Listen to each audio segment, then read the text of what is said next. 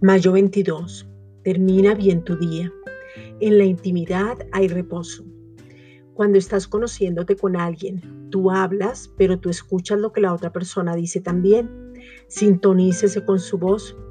Puede que usted tenga un plan para su vida, pero Dios puede dirigirle en una dirección completamente diferente si usted es sensible al Espíritu Santo.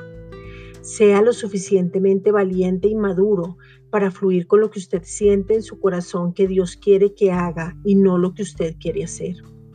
Repose de su afán y el querer ayudarle a Dios y darle ideas y hacer sus planes para luego decirle coloca el sello y que todo esté bien.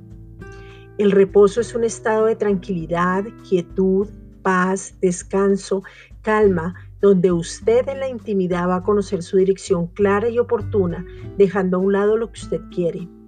Escuche la voz de Dios al dirigirle. Esté determinado a caminar en el Espíritu y permanezca hoy en el fluir y la dirección de Dios. Romanos 8:14. Porque todos los que son guiados por el Espíritu de Dios, estos son hijos de Dios. Esta es una reflexión dada por la Iglesia Gracia y Justicia.